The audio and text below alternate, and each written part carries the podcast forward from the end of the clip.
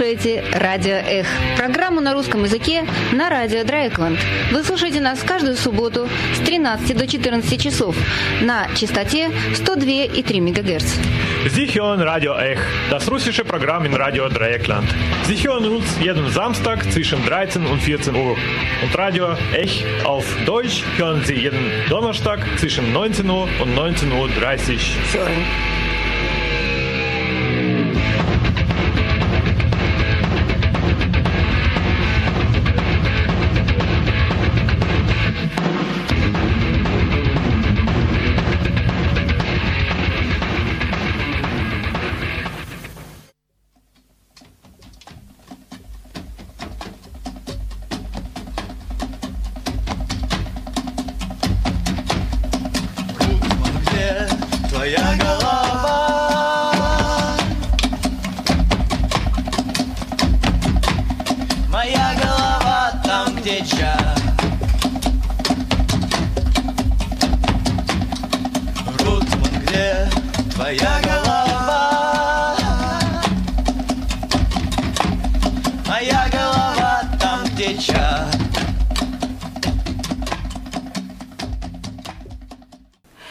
День, дорогие радиослушатели. Сегодня в студии Света и И Дима, здравствуйте. э, мы, как и обещали, сегодня у нас передача про регги. Причем не просто про русский регги, а регги в Советском Союзе. То есть вот ты уже спросил, э, какое время. Ну вот сейчас мы слушали песню э, аквариума Бориса Гребенщикова «Рутман». «Рутман, где твоя голова?» Эта песня датируется 1981 годом. И- Ура, это до моего рождения. да, из того, что я нашла, я думаю, что это вот самая ранняя, наверное, э, песня регги на русском языке. И, ну, наверное, надо, наверное, радиослушателям сказать, не все у нас такие любители музыки. Мы-то, конечно, в русской передаче постоянно э, ставили регги за все время существования нашей редакции. Но вот э, что такое регги-музыка? Регги-музыка – это музыкальное направление, э, такая музыкальная культура, субкультура, которая родилась и развилась на Джамайке в Карибском бассейне в 60-е годы 20 века. Причем, мне кажется, вот там это как раз была не, не субкультура, а вполне себе мейнстрим-культура, нет, да? Нет. Ага. Нет, вот, вот видишь, даже тебе нужно немножко рассказать, поэтому я думала, нужно ну, рассказывать или нет, потому что можно прочитать в Википедии. Есть, наверное, люди, которые знают гораздо больше э, меня. Ну вот, э, э, как бы регги-музыка, она сделала знаменитым на весь мир э, философию и религию Растафари растафарианцев. То есть все, наверное, себе представляют таких растаманов с дредами, Да, да, да, да. с косичками, которые курят марихуану. Ну так вот, э, в в прошлом году, в ноябре 2018 года, ЮНЕСКО признала музыку регги э, мировым культурным наследием. Давно пора. То есть это официально теперь с прошлого года э, относится к мировому культурному наследию, а вот регги-музыка сделала, распространила по миру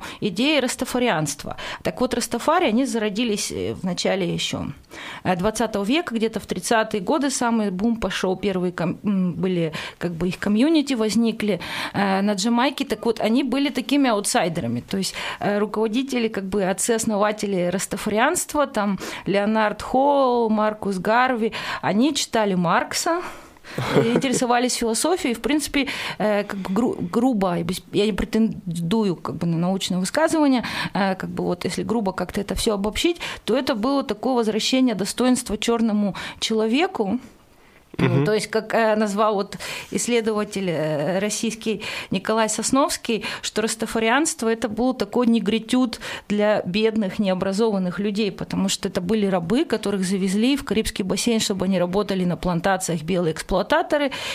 И вот их духовные отцы, которые их, из- из-за их социального положения не могли посещать университеты, да, они все получали своим самообразованием и поездками по миру.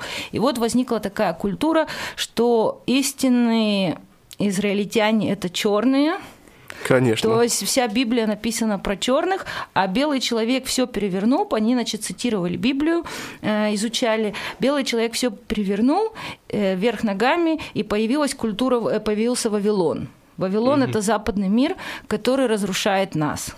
да? Вот. И поэтому нужно быть близким к корням, а то, что back to the roots, нужно вернуться к корням. Значит, растафари, они не употребляют спиртное, едят в основном веганскую пищу, То есть ведут, здоровый, животного? ведут здоровый образ жизни, и э, вот нужно возвращать свое достоинство, потому что человечество возникло из Африки, хотя еще генетика тогда до этого н- не дошла, то вот они уже знали. Поэтому как бы нужно освободиться от гнета Вавилона, вернуться к своим корням, и родина всех людей Африка – и нужно вести здоровый образ жизни, но а, что, э, а чтобы как бы приблизиться к своему истинному существу, полезно курить траву мудрости, Это гашиш, то есть марихуана. марихуану, да, курить Ага. траву мудрости, и очень полезно заниматься также различным творчеством.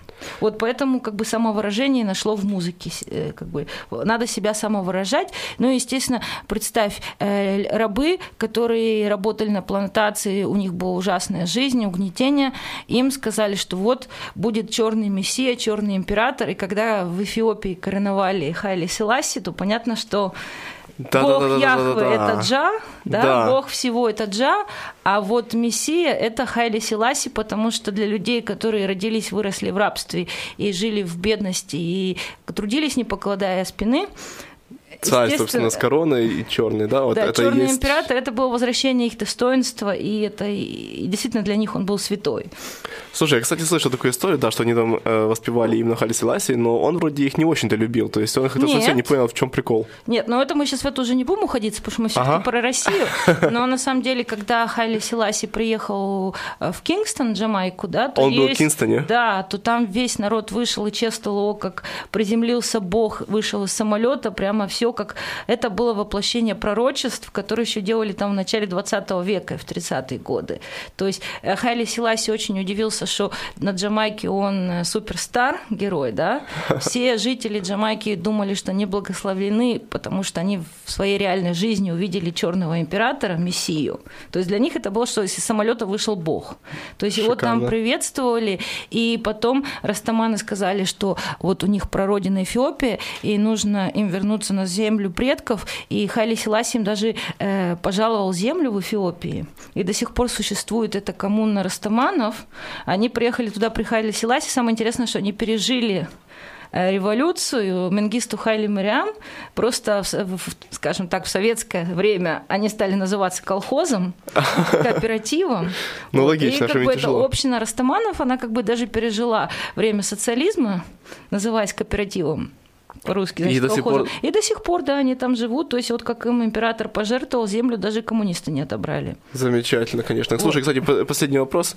Если Вавилон – это западная цивилизация, то что это такое Сион? Потому что вот у них постоянно Lion and Zion и прочее, прочее. Ну, Сиу- э, э, Хайли Селаси – это сионский лев, ага. А Сион это вот и Эфиопия. есть настоящий, да, Сион это Эфиопия, это родина всех африканцев, потому что африканцы, они и есть истинные евреи, поэтому вот и была на Джамайке группа Israel Vibration, Ага. вибрации Израиля. В смысле есть, вибрации общем, да, Эфиопии. Да, в общем, Отлично. все очень запутано. Ну и вот пришла музыка регги в Советский Союз. Ну, как она пришла? Естественно, значит, в 60-е годы появилась, пророком стал, который э, распространил э, регги по всему миру, это был Боб Марли, Великий Боб Марли. великий Боб Марли. Вот. И я подумала, выпускали ли Боба Марли в Советском Союзе? И вот есть теперь каталог советских пластинок фирмы «Мелодия» в интернете. Оказалось, что под конец таки успели. Фирма «Мелодия» в 91 году издала м, альбом Боба Марли «Лучшее», естественно. Ну что же оставалось? Вот. И там так, например, как это подавали советскому э, слушателю, под каким соусом. Песня Боба Марли «Поднимайтесь, вставайте» — это «Stand up for your rights». Явилась одной из популярнейших песен призывов борцов за освобождение от колониального гнета. Как известно, многие современные певцы активно участвуют в прогрессивных массовых движениях, кампания за ядерное разоружение, нет ядерным силам, рок против расизма и других. Класс. То Ну, есть к концу Советского Союза даже фирма «Мелодия» государственная стала издавать как бы регги-группы или, допустим, вот издали пластинку ансамбль UB40. UB Это вообще такие как бы панк-регги-группа британская. Вот. И издали их альбом «Крыса на кухне». То есть, э, как бы Советский Союз стал платить авторские права, покупать лицензии и выпускать пластинки. Почему бы не сделать на этом деньги? Ну, а для э, идеологии можно подать, да, под соусом антиколониальная борьба. что тоже не совсем уж далеко от правды. Да, вот. А сами музыканты, они, естественно, Советский Союз попадала музыка, потому что были дипломаты, была партийная элита, кто могли ездить за границу, были иностранцы, например, африканские студенты, которые привозили пластинки, и советской молодежи, конечно, было интересно узнать, что же слушает мир за железным занавесом, да? Ну, и регги распространилась и в Британии, в Европе, в Германии. Также регги, пожалуй, стало первым музыкальным направлением, которое прочно укоренилось в самой Африке. То есть Африка... в 70-х годов а, регги стало очень популярно среди городской молодежи африканской и на востоке, и на западе Африки, везде. И это было первым э, музыкальным направлением, родившимся вне Африки, которое вот африканцы считали своим, развивали дальше, и потом вот появились Альфа Блонди, который из Кот-д'Ивуара, да, и, и, допустим, Лаки Дьюб, который из Южной Африки, которые стали фигурами, э, как бы последователями Боба Марли, их можно назвать. Это вообще шикарно, потому что я как раз вот как-то никогда не задумывался этим вопросом, но мне всегда казалось, что как раз вот в Африке, э, что рэп, что хип-хоп, что регги не очень-то прижились, там у них все-таки своя музыка в Африке. Нет. Оказывается, оказывается, я не прав. Ты не прав, да. Поговори с африканцами, которые ходят по Фрайбургу, они все слушают регги. Вот, то есть регги так бы захватило весь мир, и сейчас можно сказать, что действительно основные направления вот поп-музыки, то, что сейчас уже стало попсой, становится то, что охватывает массы, да. Это Да. и рэп, и хип-хоп, и все. То есть регги лежит в основании практически всей современной музыки сейчас популярной. Вот. Но, а мы вернемся в наш Советский Союз, что же слушали вот в 80-е годы, когда слушали там BBC через глушилки, западное радио, там... Ну, это в Питере слушали, в Киеве Да. не очень, да. да, покупали там на черном рынке у студентов иностранных африканских там а, пласти, пластинки. Вот э, первыми, естественно, стали слушать и делать это андеграунд, да. То есть вот Борис Гребенщиков, мне кажется, все таки вот этот Рудман, это первая песня была. Ну и вот вообще вся эта ленинградская тусовка, ленинградский рок-клуб, в принципе, э, многие из них э, они, они были сами рок-музыканты, но практически каждый из них оставил какую-то регги-песню. И вот давайте послушаем еще тогда э, друга Бориса Гребенщикова, Майка Науменко, у которого была группа «Зоопарк». Вот эта песня, которую, в принципе, я в школе слушала с пластинки. То есть в 80-е годы, когда я училась в школе в конце, когда была перестройка, этот андеграундские музыканты, они, их пластинки тоже стала издавать мелодия. И вот у меня была пластинка «Зоопарк». Сейчас мы поставим песню, которую я слушала в детстве. Вот. Но и еще что хотела сказать, что вот э, сами э, растаманы, да, регги-музыканты на Джамайке, естественно, они были бедные. У них не было студии, даже как вот в которой мы сейчас сидим, да. Ка- Что такое sound system? Сейчас каждый, кому не лень, называть себя sound system. Просто молодые ребята собирали своими руками колонки, усилители, там паяли музыкальную аппаратуру и ездили по городу и устраивали дискотеки на самодельном оборудовании. И также устраивали самодельные студии, где ребята приходили, брали э, без репетиции, брали каких-то музыкантов, которые рядом находились, и там за один день записывали песню. То есть писали не альбомы, а джинглы. Да, Не джинглы, то есть а синглы писали, да. Вот. У них не было времени, вот они записывали, и денег. И они записывали вот таким кустарным методом музыку. Настоящий саунд-систем. да, и я подумала, что же такое, ведь в принципе Ленинградский рок-клуб, когда их еще не пускали в залы концертные, и БГ, и аквариум, и зоопарк, это в принципе тоже советский саунд-систем. То, что они свои первые альбомы в 80-е годы записывали там на гитарах, которые они могли купить себе, позволить найти, и на обычных там БГ, по-моему, первый альбом на двух кассетных магнитофонах записал. То есть вот так э, я про это как-то не- раньше так не думала, а сейчас подумала, готовя эту передачу. В принципе, и зоопарк, и аквариум это такие советские саунд-системы, можно их Да, называть. ленинградский саунд-систем. Ну так вот мы послушаем зоопарк. Кто заставил меня слушать Боба Марли целый день? Ушел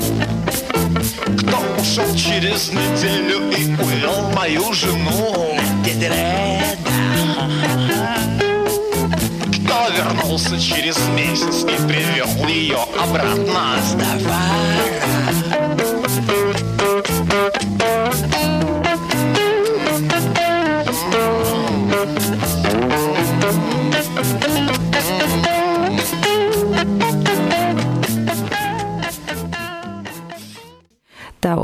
такая песня э, Растафара э, 1982 года эта песня.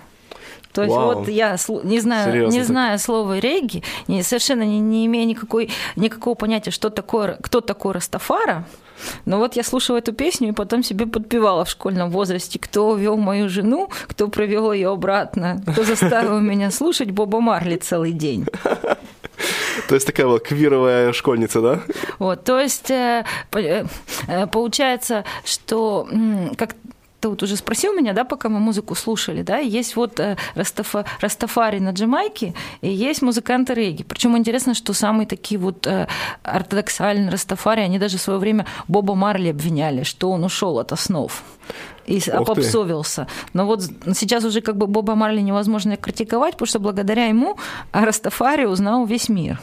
Ну, вопрос в том, конечно, в какой форме, то есть в трушной форме или в, в такой попсовой более форме. Да, поэтому вот э, Николай Сосновский, про которого мы еще сегодня услышим, у нас целый будет э, кусок, полпередачи про него, он был российским африканистом и написал диссертацию «Культура Растафари» в свое время. Значит, еще в начале 90-х не дали защититься, но потом все-таки он защитился и вот издал Институт Африки в Москве, даже издал в 16 году его книгу «Культура Растафари». Слушай, ну поздно все-таки, да, 16 Ну, год. в самом издате Да. все читали. То есть вот как на Джамайке были Sound System, в Да. Советском Союзе был сам издат. Диссертацию защититься не дали, но ее все читали э, как бы в принт, ну, как бы распечатанную. Также и как бы БГ и Майка не пускали в эфир телевидение, но они копировали свои альбомы, и это была целая индустрия. Я еще помню в детстве, как там меняли кассеты, тебе там альбом Африка, тебе там новый альбом зоопарка, как бы и все. То есть вот мои ровесники, самые ушлые, кому папа с мамой подарили кассетный магнитофон, то есть это был бизнес. Ну да. Э, Найти новые альбомы, перекопировать их, и потом можно было сбыть, одно... сбыть одноклассникам, чтобы все слушали. Но это, естественно, не то, что сейчас пошел в интернет и скачал, да? Ну да, Или да, да. Даже качать не надо, в YouTube зашел. Вот. И э, вот да, как бы есть такие ортодоксальные растафари, которые там едят веганскую пищу, курят траву мудрости и ни капли спиртного, да, то э, на бывшем, на территории Советского Союза в России, Украине и в Белоруссии там, конечно, другие нравы.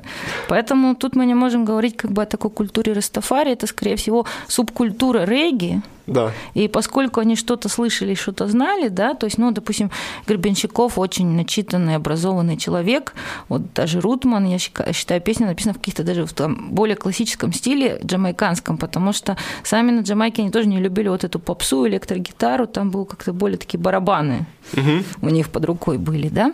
Э, В основном э, русские музыканты, конечно, продолжали пить водку, Ну, Но- как, куда ж без того, да. но вот идея Вавилона очень прижилась. То есть то, что для черного парня, допустим, Вавилон, западный мир, который обратил черных в рабство, да, то, наверное, для советских э, ребят из андеграунда, из таких субкультуры, Вавилоном это был вот совок который мешает нам жизнь, там угнетает, э, са- садит там в тюрьму уже садили за э, человек за тунеядство, Ну, то есть каждый о, ну человек да, должен был работать, все, да.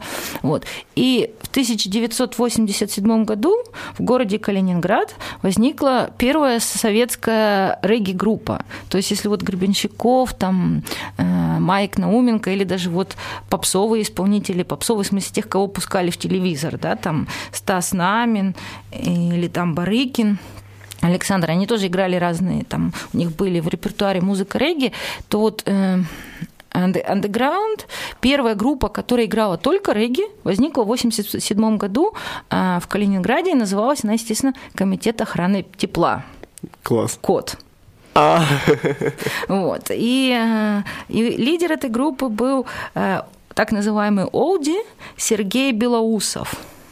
Вот. И вот его назвали Олди. Так вот он, он выглядел старше своих лет. И, в принципе, наверное, он все-таки недооцененная фигура такая российской музыки советской 80-х годов. То есть эта фигура не меньше там Летова.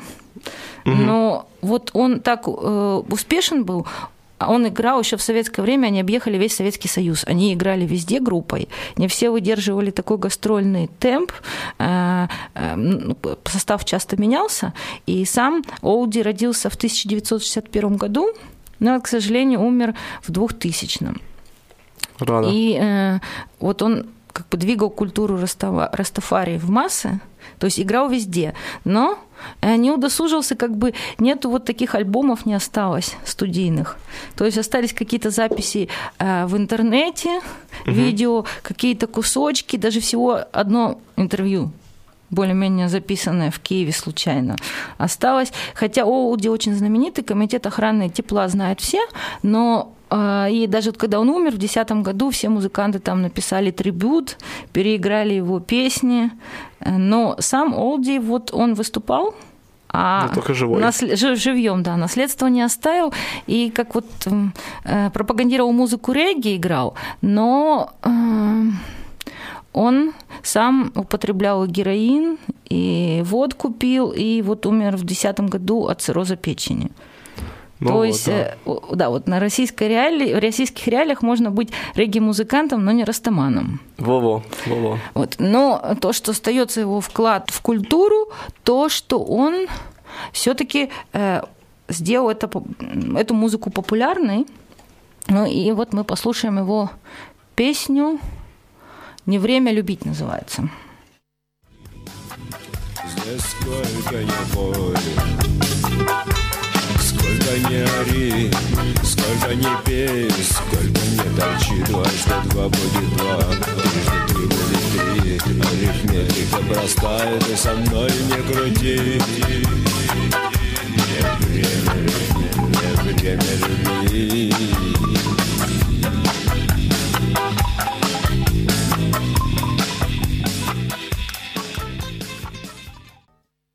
Вот такой комитет охраны тепла, да. Вот э, если зайти в интернет, да, или спросить людей, которые все-таки что-то знают про русский регги, то э, скажут, конечно, первая ро- российская регги-группа это Джад Division Гера Моралес. Гера Моралес тоже историческая личность, но вот я хоть как-то хотела себя ограничить сегодня вот самими истоками, да. И э, вот Гера Моралес, у него брали интервью даже журналисты с Джамайки, все, даже есть его интервью на английском языке. Но вот Гера Моралес еще вот в 87 году учился в институте в Москве. Ага. Вот. То есть и еще только как бы учился растаманству и регги, а Олди, он родился в 61 Первом, да? году тоже, да, и он вот родился где-то, по-моему, в Кемеровской области, но жил у бабушки в Средней Азии. Вообще очень мало про него известно, а мама у него жила в Калининграде. В 87 году он проехал туда учиться на корабельного кока. То есть совершенно это не очень, да, растафарианство. Вот. И я смотрела, значит, с ним интервью, он там говорит, что вот он вдруг спонтанно начал играть. То есть вот его, как у него было просветление наступило, вот что-то на него снизошло. Э, До этого он там ребенком и совершенно не думал, что он станет профессиональным музыкантом. И вот он стал играть музыку регги. И действительно, вот первый, кто в Советском Союзе играл только регги и бесконечно гастролировал, то есть постоянно. Еще там во время перестройки всех объехал, как я сказала. И э, потомки сейчас считают, что да, эта фигура еще недооцененная, э, как бы э, в истории российской музыки. И вот он именно сделал как бы эту э, музыку регги не просто, что вот мы там про пальмы проем, как красиво, как там, допустим, Стас Намин делал или Барыкин, да, который уж совсем попса, а именно вот он дал такой российский колорит. То есть Вавилон, то, что я уже сказала, да, Да, что вот этот совок, Да, да. вот не время любить, да, Абсолютно, да. то есть этот Вавилон нас подавил. Э, Здесь сколько ни пытайся, дважды два – это два, трижды три – это три. Вот. И именно в этой стране не хватает тепла, и вот этот вот лейтмотив российского регги, российского растафарианства, да, сохранить тепло в холоде. И даже недавно сняли фильм про российский регги, и он называется «Рок с севера». Да, «Холодная э, Россия». э, Да, русские, музыканты, играющие регги, или слушатели, любящие регги, именно вот такой, такой лейтмотив – сохранить тепло, все хорошие люди любят Африку, и вот это вот тепло душевное сохранить э, в нашем холодном Вавилоне, который и политический Вавилон, ну и климатом не повезло. Вот. Ну, а сейчас я перехожу, нам любезно предоставили, когда я готовила передачу, я общалась, естественно, с разными людьми, и есть такой культурный, тр- культур-трегер, деятель, музыкант в, в Москве Паша Африканда. Вот через него, кстати, у меня вот эта книжка, которая у нас на пульте лежит, «Культура Растафари» Николая Аркадьевича э, Сосновского. Э, вот он был продюсером в 16 году, когда Николай Сосновский, к сожалению, скоропостижно умер. А Паша Африканда был продюсером фильма, который в памяти Сосновском сделали его друзья и ученики. И вот э, Паша мне любезно предоставил этот фильм, который мы сейчас послушаем, звуковой ряд для нашей передачи. И, значит, э, Николай Аркадьевич Сосновский родился в 1955 году в Херсонской области, Новая Каховка, и учился в Москве, и стал одним из крупнейших специалистов в России, возможно, в мире вот по э, молодежным культурам, черной культуре, Растафари. И э, когда он умер скоропостижно, то его друг Шура Бут Буртин написал текст, который опубликовали в Кольте. Кольта.ру угу. портале. Евгений Куземин э, сделал монтаж и режиссуру того, что мы сейчас будем слушать. Корней Лексус э, прочитал текст, ну а Паша Африканда стал продюсером, и у них в Москве есть фестиваль «Африка-Москва», и вот этот фильм там был в свое время показан, такой трибут Николаю Сосновскому, главному специалисту бывшего Советского Союза всего а, по культуре Растафари. Я думала, насколько это сочетается с нашей передачей, и решила, что на самом деле это сочетается, потому что это такой жизненный путь человека, который родился в Советском Союзе, пережил всю эту перестройку и именно нес самим даже музыкантам регги знания. знания.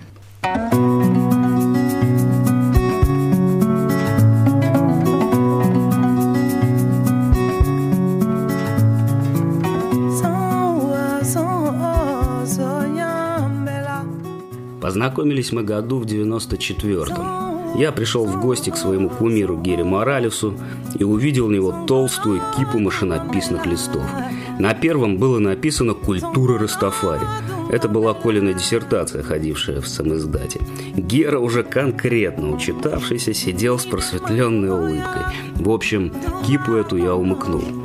Я лежал на животе на диване, за поем читал диссертацию, и ничего вокруг не существовало. Отлично помню, что чувствовал. Блин, вот как надо думать.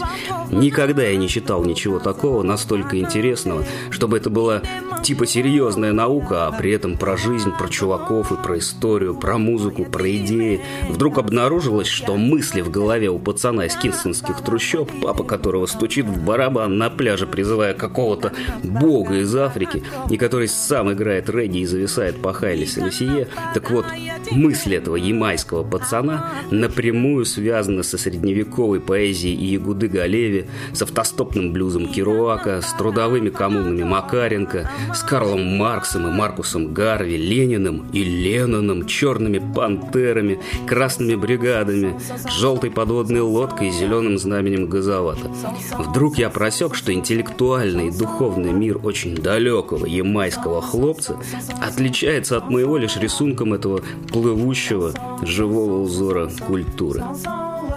В Москве Коля жил в общежитии. Я пришел в эту общагу, написал ему записку, что очень хочу познакомиться, и прицепил на дверь. На следующий день Коля позвонил и куда-то пришел. Мы подружились, стали много общаться, хотя сейчас трудно понять, что он в этом находил. Я тогда вообще ни бельмеса не понимал. Но Коля всегда был очень дружелюбен, охотно всем делился, хотя при этом был немножко не здесь. Все знают эту Колину черту, он как будто выплывал к тебе из себя, говорил что-нибудь остроумное, смеялся своей шутки и уплывал обратно, полуприкрыв глаза. Коммуникация с ним была непрямая. При своем богатырском сложении немыслимом интеллекте он был какой-то очень хрупкий. Его любили студенты. В потертой джинсе с хвостиком на занятия в любое время года он ездил на велосипеде. Из очерка Николая Сосновского Эбби Хоффман Веселый клоун революции, мудрец нации Вудстока.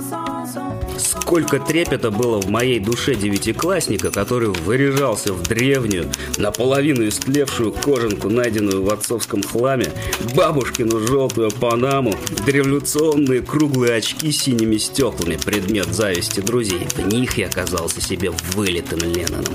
И тщательно истерзанные индийские джинсы за 15 рублей. Затем я босиком усаживался с приятелями на теплом асфальте среди цветочных клумб вокруг, похищенных похищенного из кабинета физики граммофона. И называлось это так – «Хип-парад». Коля читал, слышал, видел и понимал все, о чем могла зайти речь. От Гесиода и Либо до Комитета охраны тепла. Казалось, в его большой голове помещается вся человеческая культура, ну, или, по крайней мере, существенная ее часть. Причем это было до всякого интернета. Такое впечатление, словно у него в Астрахани был свой, персональный.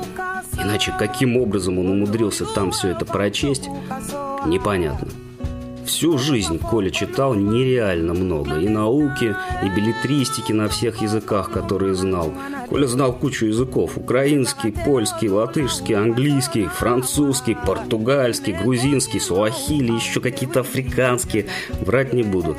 А выяснялось это в разговоре чисто случайно. Польский ему достался от отца, латышский от матери, украинский из школы, а остальные по ходу дела.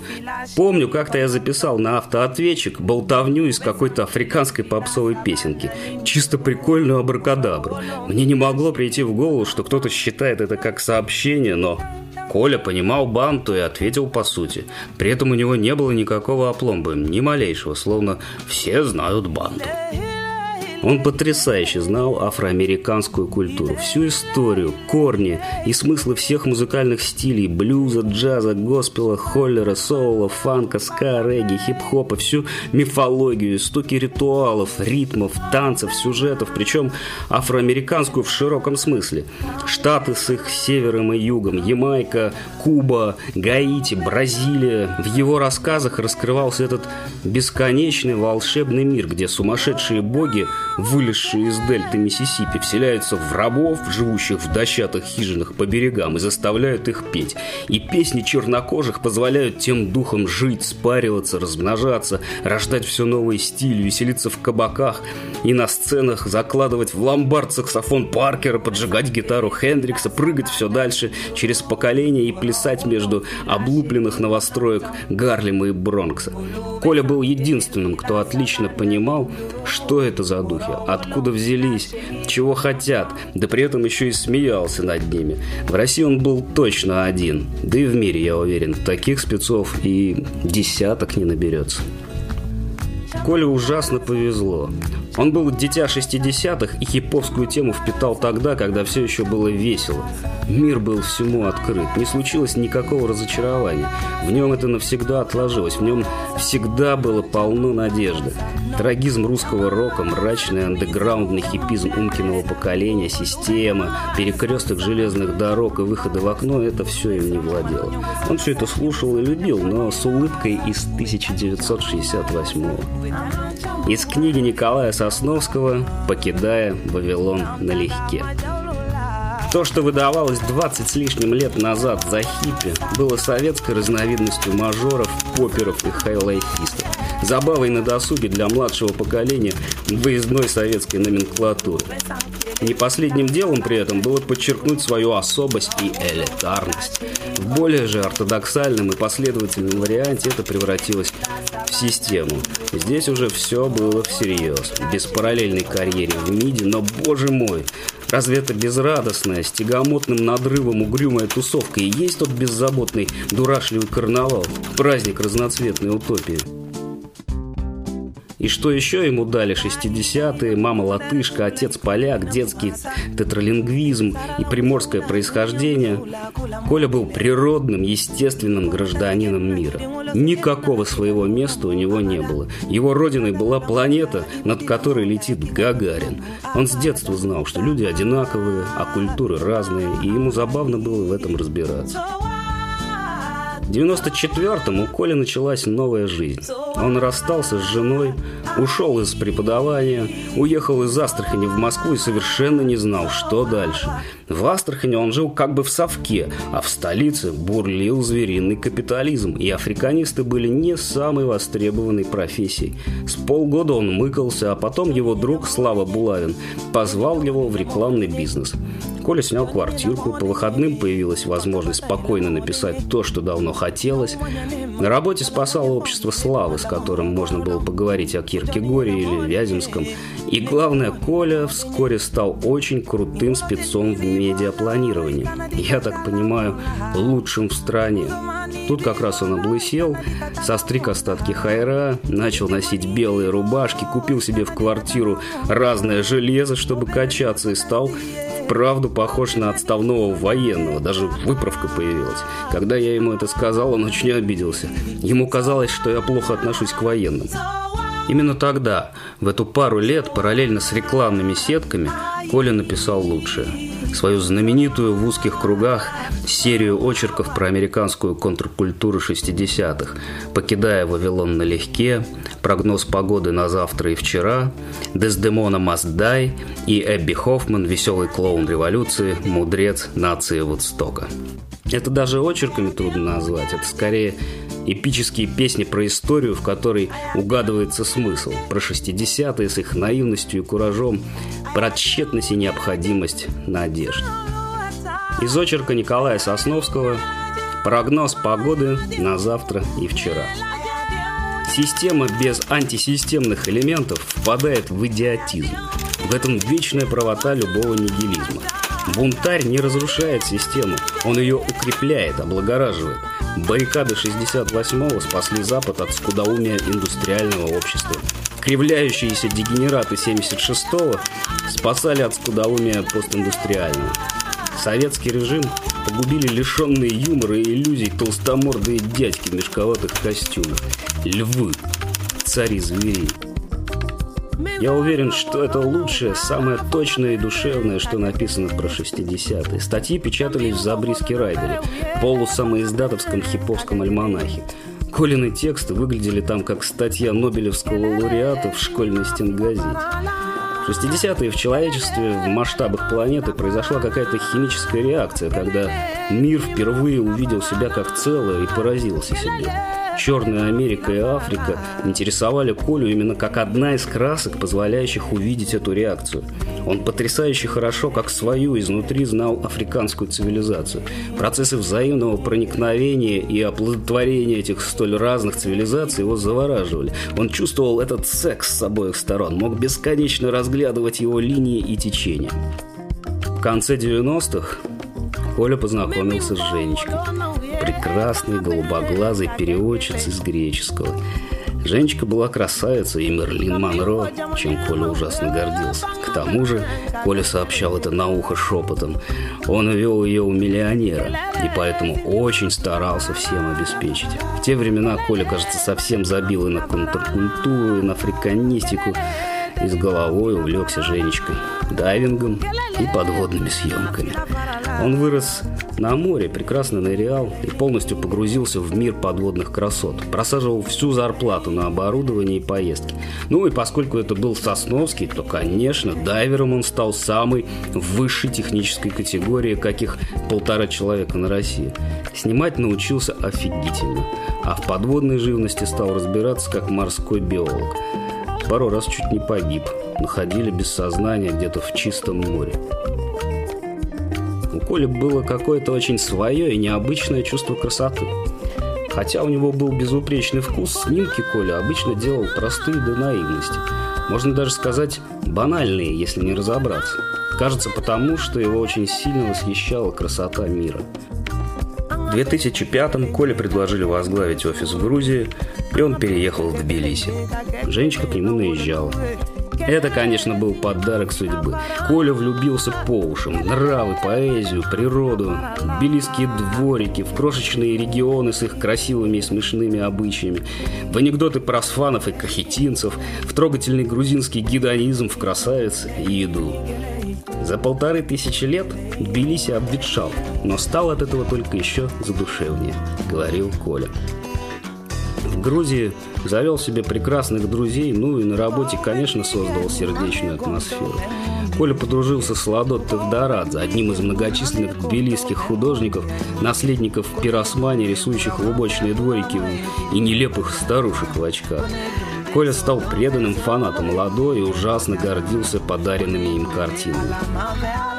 Я сначала его не очень-то понимал, пока не пригляделся и не сообразил, что их обоих восхищает красота банальности. В этом, конечно, был эскапизм. Наш мир для Коли был жестковат, поэтому он все время сбегал во что-нибудь теплое, в книжки, музыку, в Африку, в Астрахань, в прекрасные южные моря, в Грузию, в волшебный мир 60-х, снова в Африку. Чувствовалось, что все это при всей прелести немножко не настоящее, не хватало драйва. Из очерка Николая Сосновского Эбби Хоффман Веселый клоун революции, мудрец нации Вудстока. Судя по всему, контркультура, нация Вудстока, революция в сознании и тому подобные милые мысли 60-х посещают Эбби все реже. И все чаще появляется ощущение, что главное в жизни уже сделано, а сама жизнь понеслась дальше и мимо него. Выйдя из подполья, Хоффман до самой смерти оставался беспокойным бузатером. Но это уже другая, скорее печальная история. История о стареющем бунтаре, когда-то учившем не верить никому старше 30, а особенно родителям. История о мудром шуте, становящемся смешным и нелепым помимо своей воли. Все знают, что Коля обожал книжки, музыку, все время заказывал на Амазоне что-нибудь умное, тратя кучу бабла. И постепенно у него собралась гигантская, абсолютно уникальная библиотека и фонотека по африканистике и афроамериканистике. Постепенно эта коллекция превратилась уже в какого-то самостоятельного субъекта и головную боль. Коля понимал, что это большая ценность и даже боялся умереть, лишь бы коллекция не погибла. Под конец нулевых уютная жизнь стала Колю тяготить. В собственных глазах он по-прежнему был ученым. Казалось, только на время забросил ученость, а хоп, и 15 лет пролетело. Помнится, он не знал, как быть. Спрашивал у всех совета, возвращаться ли в науку. Говорил, что директор Института Африки просит его вернуться и защитить докторскую. Мол, сам уже старый, и надо на кого-то оставлять институт. Но тут возникла Обстоятельство, которое решило Колины сомнения. Женечка заболела раком. Она упорно лечилась в Москве Израиле, и на это уходили почти все деньги. Женечка лечилась 7 лет. Но, несмотря на рак, они с Колей прожили эти годы, кажется, довольно весело. Все время мотались куда-то, на моря, в Китай, по Африке. На несколько лет они переехали в Баку – Конечно, свою детскость Коля рефлексировал. Понимал, что он какой-то не такой. 60-е несли ощущение вечной юности, сладкую и обманчивую отраву. Впервые за тысячелетия ребячливость, непосредственность и открытость миру воспринимались как последняя мудрость, а умудренность битых жизнью тертых папиков казалась заскорузлой дремучей глупостью. Отсюда один из многих самообманов карнавального поколения. Заочная любовь к остервенелым сворам хунвейбинов и дзаофаний. Вернуться в африканистику Коля все-таки очень старался. Он снова стал часто ездить в Африку, изучал музыкальные стили, их переплетение с религиями и идеологиями. С другой стороны, Коля все больше интересовал североафриканский суфизм. Он изучал тарикаты, их музыкальные практики, стили, ритмы, дружил с шейхами. Тут, как и в Америке, он зачарованно разглядывал прорастающие друг в друга грибницы африканской и исламской цивилизации и получал от этого просто физическое удовольствие. В этом тоже было что-то про человечество и про человека. Женя умерла после нескольких месяцев лихорадочной мучительной борьбы, когда Коля просто жил у нее в палате. Он был совершенно раздавлен, звонил всем, плакал. Ему трудно было оставаться одному. Даже по скайпу было видно, что он в психозе. Все говорил, говорил про коллекцию, про квартирные проблемы, но было ясно, что он переживает об этом просто, чтобы не оставаться наедине с непереносимым. Он вспоминал старые времена, рассказывал анекдоты и смеялся, и тут же снова плакал. И всего этого было много. Шапито, уличный театр, лекция, проповедь, карнавал и драма одновременно. Все в одном человеке и в одну минуту. Через пару месяцев он стал спокойнее и начал думать о жизни. Сказал, что собирается выйти на пенсию, оставить рекламу, перебраться в Москву и заняться наукой. Я удивился, услышав, что Коле уже исполняется 60. Он выглядел на 10 лет моложе, был богатырем, а главное, душевно, абсолютно молодым парнем. У меня есть еще лет 10. Хочу их прожить в свое удовольствие. Ездить в Африку и писать. 12 января 2016 года Колин, друг и коллега Саша Скребнев, заехал за ним утром, но Коля не открыл дверь. Саша заволновался, взломал квартиру и нашел Колю в ванной на полу без сознания. В больнице сказали, что это обширный инсульт, поражено 70% мозга. Коля впал в кому и ночью, не приходя в сознание, умер. Может, он и предчувствовал все. За пару дней до этого на вопрос коллеги «Как дела?» он отшутился. «Живу, умирать не собираюсь». Ничем он это не заслужил, разве что своей любовью. Наверное, если так сильно любить, бояться, просить и убиваться, то можно и вправду умереть. Вроде какая-то странная получилась у Коли жизнь. Он был удивительным интеллектуалом, играючи мог стать профессором любого крутого универа или директором института, а осталось лишь пару публикаций в маленьком хиповском журнальчике. Он 20 лет зарабатывал серьезные бабки, но не заработал даже себе на угол. Оставил нам коллекцию книжек да подводную камеру с аквалангом. Но при этом, кажется, Коля был в основном счастливым парнем – он всегда выбирал не внешнее, не карьеру и статусы, а красоту и любовь. Потому что был ребенком тех прекрасных времен. Коля научил нас не культурологии, не африканистике, а чему-то своему, большому. Трудно сказать точнее. Думаю, лозунг «Умри молодым» не так глуп, если врубиться, что речь идет не о возрасте, а о душе. На столе у Коли друзья нашли сборник Николоза Бараташвили. Он был открыт на стихотворении, посвященном цвету небес. Цвет небесный, синий цвет, полюбил я с малых лет. В детстве он мне означал синеву иных начал. И теперь, когда достиг я вершины дней своих В жертву остальным цветам Голубого не отдам. Он прекрасен без прикрас, Это цвет любимых глаз, Это взгляд бездонный твой, Опаленный синевой, Это цвет моей мечты, Это краска высоты. В этот голубой раствор Погружен земной простор. Это легкий переход — в неизвестность от забот и от плачущих родных на похоронах твоих. Это синий негустой иней над моей плитой. Это сизый зимний дым, мглы над именем моим.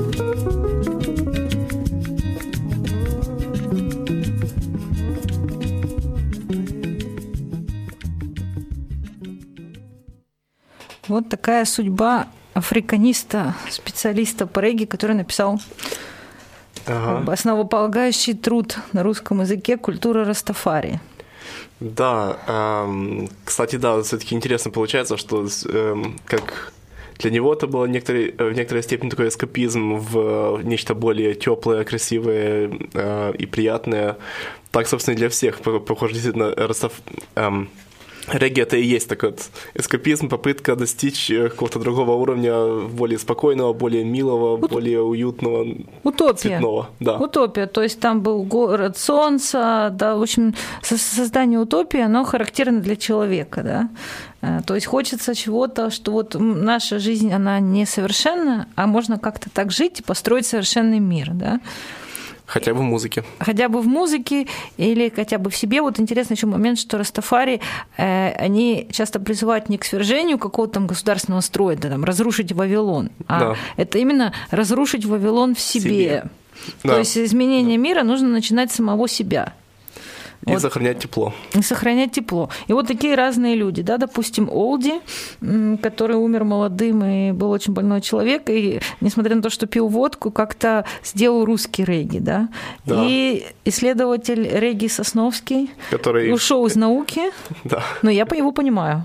То есть, может быть, это большая потеря для российской африканистики, но Но, с другой стороны, все-таки это ему дало возможность действительно эм, объездить э, те страны, о которых он читал и э, до этого писал, да, и, собственно, таким образом дало ему возможность провести field studies, так сказать. Да, то есть он выбрал жизнь вместо книжной полки, и что, в принципе, я э, понимаю. Очень хорошо. А под конец мы послушаем песню, еще одну песню Комитета охраны тепла «Африка». Ну и я уже прощаюсь с нашими радиослушателями. Сегодня в студии были Дима, и Света, и мы говорили о регги, Советском Союзе, его музыкантах и исследователях, и пропагандистах, скажем так. да, и э, что, напоследок можем только э, по- поблагодарить наших радиослушателей за то, что были с нами, пожелать, чтобы они оставались с нами Да. и сохраняйте тепло. Сохраняйте тепло и оставайтесь с нами. Ну а тема регги, она вечная, мы ее еще будем продолжать и продолжать. волосы как прутья, твои мысли белый мел. Я однажды не проснулся от того, что я висел. Африка на твоих руках. Твое солнце в моих глазах.